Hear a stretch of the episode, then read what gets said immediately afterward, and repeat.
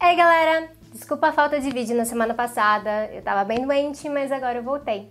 Mesmo sentindo dor, eu consegui colar em algumas atividades da militância que são prioritárias para mim, que são os rolês da Assembleia Popular da Água e também o projeto de bioconstrução do Movimento dos Trabalhadores Sem Teto aqui no Distrito Federal. Então hoje eu quero falar um pouquinho da situação de desigualdade no Brasil que contextualiza muito do trabalho de base que está rolando. São lutas que passam necessariamente pelo direito à cidade, reforma agrária e que são pautas do ecossocialismo também, claro. Mas antes, um alô e um grande obrigada para os apoiadores do A Esquerda no mês de novembro. Com o apoio desse mês, eu consegui quitar a iluminação, um tripé, um microfone direcional e outras coisinhas também que eu tenho usado para produzir outros vídeos para a luta. Vocês que curtem a página no Facebook estão sabendo.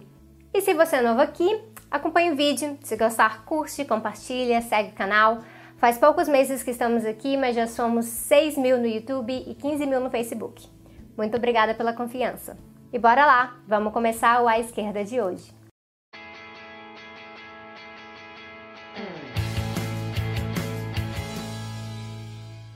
Primeiro, o contexto.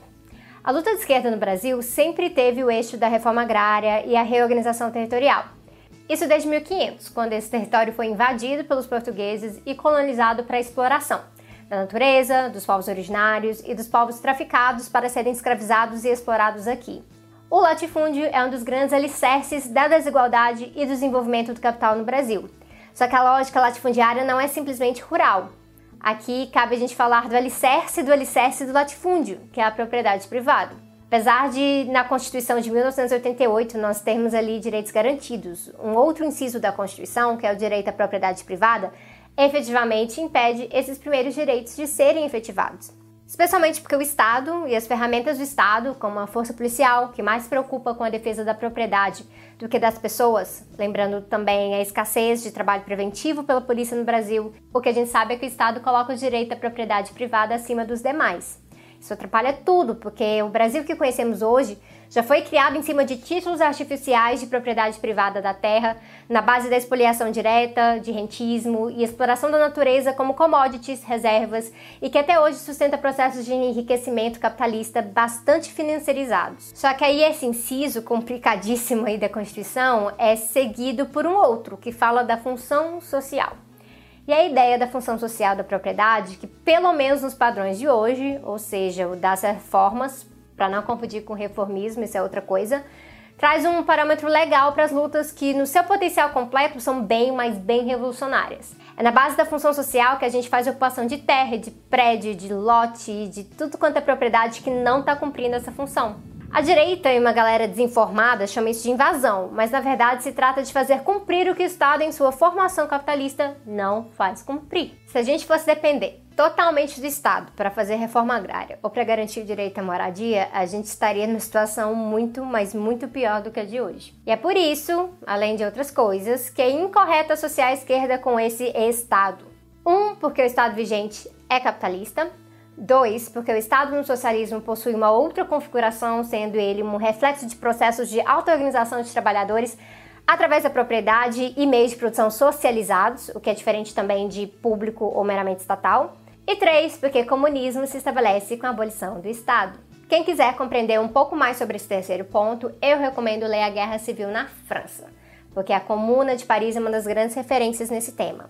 Mas um dia eu volto para definir socialismo e comunismo direitinho em vídeo. E é aí que a nossa sociedade desigual se baseia na força da propriedade privada acumulada e não no mérito, como gostariam de dizer por aí. Esforço é algo importante na vida, mas é absurdo alguém dizer que o moço que estava no sinal lá em Taguatinga esses dias, empinando uma escada no rosto para ganhar uns trocados porque ficou desempregado devido as políticas econômicas que lucram com o desemprego simplesmente não se esforçou bastante. O tipo de gente que fala isso nem merece ser classificado como oponente político, é só gente babaca mesmo. E como se dá a desigualdade no Brasil de hoje? Bom, um autor nada, nada, nada comunista, que inclusive vê um certo nível de desigualdade como ok acredita que as forças do mercado podem ser benevolentes, é o Tomás Piketty. E o que o Piketty nos diz sobre o Brasil? Que a nossa desigualdade continua entre as piores do mundo e que qualquer avançozinho no último período não ocorreu transferindo renda do topo para baixo, e sim apenas redistribuindo ali na base da pirâmide. No aspecto rural, grandes propriedades correspondem a 0,91% do total dos estabelecimentos rurais,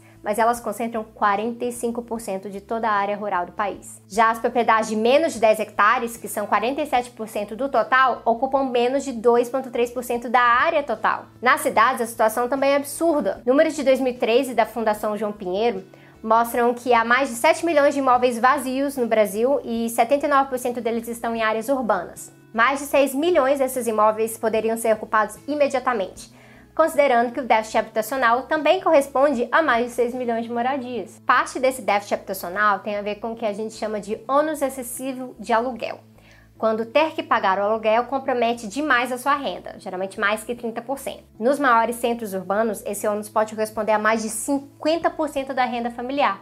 É por isso que nas ocupações de moradia, o que a gente mais ouve é que as pessoas ficam tendo que escolher entre pagar o aluguel ou dar de comer para os seus filhos. Quando os movimentos ocupam, eles estão de olho nessas propriedades que não cumprem sua função social. Tem ninguém interessado em ocupar a sua casa, especialmente você, cidadão de classe média, classe média baixa, que acha que é rico, que acha que é capitalista, que acha que faz parte da elite brasileira. Sinto te informar, mas não é o seu caso. O que tem de lote grilado por empresas e grileiros profissionais em área de ZEIS, que significa Zona Especial de Interesse Social, não é brincadeira. É por isso que empresas pagam milhões de doações e propinas para influenciar os políticos na hora do planejamento urbano, para eliminar esse tipo de zona também. O exemplo enorme é o escândalo conhecido como Caixa de Pandora, envolvendo deputados e o então governador do Distrito Federal, José Roberto Arruda. O esquema de propina, que inclui até empresário enfiando dinheiro na cueca, visava mudar o plano diretor de ordenamento territorial do DF, é, mexendo no gabarito sem estudo prévio. O esquema do Arruda consistia de mais de 400 mil reais por deputado. E quem que era vice-governador na época? Paulo Otávio, dono de uma das maiores empresas imobiliárias do Distrito Federal. E mesmo com esse escândalo, nada mudou, porque é assim que funciona a lógica da especulação. Inclusive, enquanto eu gravo esse vídeo, tem construtora passando trator em cima de terra indígena a poucos quilômetros do Congresso Nacional. E aí, não é à toa que vivemos tanto uma crise urbana quanto uma crise rural. As propriedades sempre foram divididas desigualmente e os interesses em manter isso aí são poderosos. Enquanto isso, o MTSTDF está com uma vaquinha arrecadando dinheiro para construir casas para as famílias em alta situação de vulnerabilidade ali no Sol Nascente. Link na descrição, porque, como eu disse, não dá para ficar dependendo do Estado, muito menos no Estado capitalista. E lembra que eu falei sobre o déficit habitacional?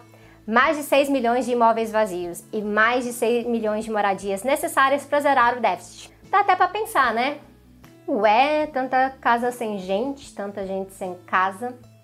E é por isso que os movimentos sociais ocupam. E sem combinar direitinho, vão ocupar tudo.